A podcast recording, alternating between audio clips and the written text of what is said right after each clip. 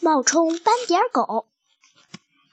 电梯到了八楼，地包天的主人跨进电梯间，他穿着斑点狗的仿皮大衣。他总把地包天和自己打扮的一样。今天地包天会不会也穿一一件这样的衣服呢？地包天从来不乘电梯，每天早晨他都会在电梯口等着我。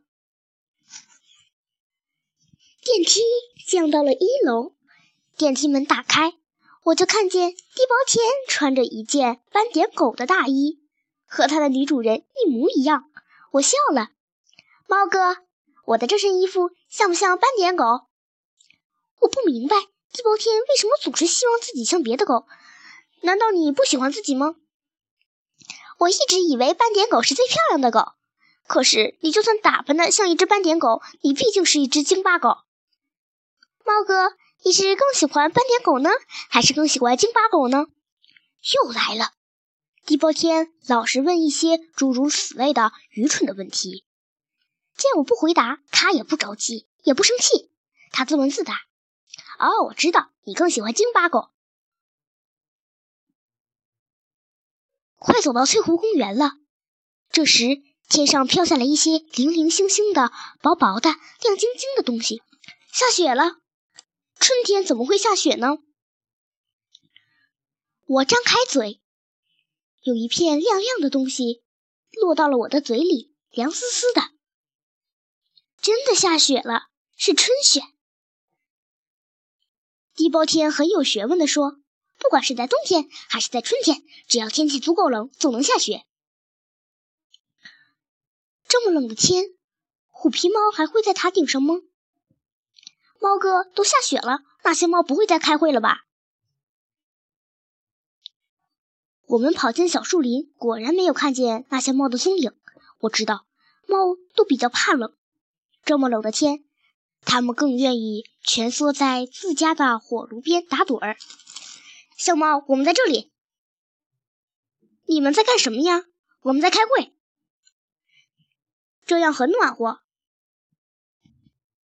雪里托枪硬要拉着我开会，我想逃跑。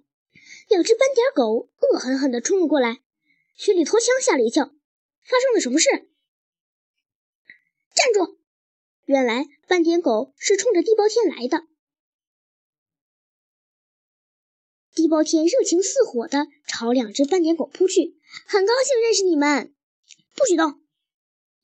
你想丑化我们斑点狗的形象吗？地包天惹祸了。都是他的衣服惹的祸，我我没有，我不敢。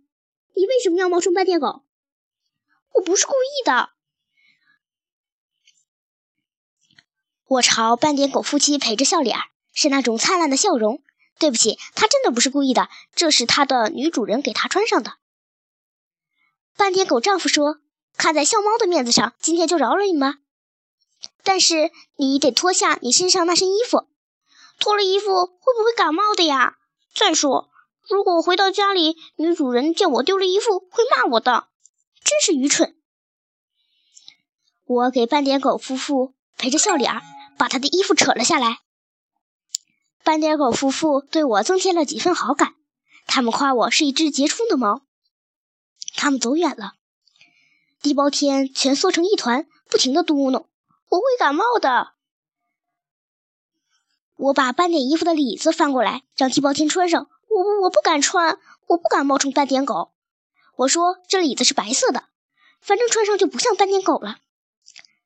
嗯，他按照我说的穿上了，那里子的颜色和它的毛一模一样。这会儿它看起来就像一只臃肿的狗。终于可以躺在山坡上了，安安心心的望着虎皮猫。雪停了。塔顶上那只猫如同雕塑一般安静地蹲着，也不知道它在看什么。也许它什么都没看，仅仅是在发呆。它又在想什么呢？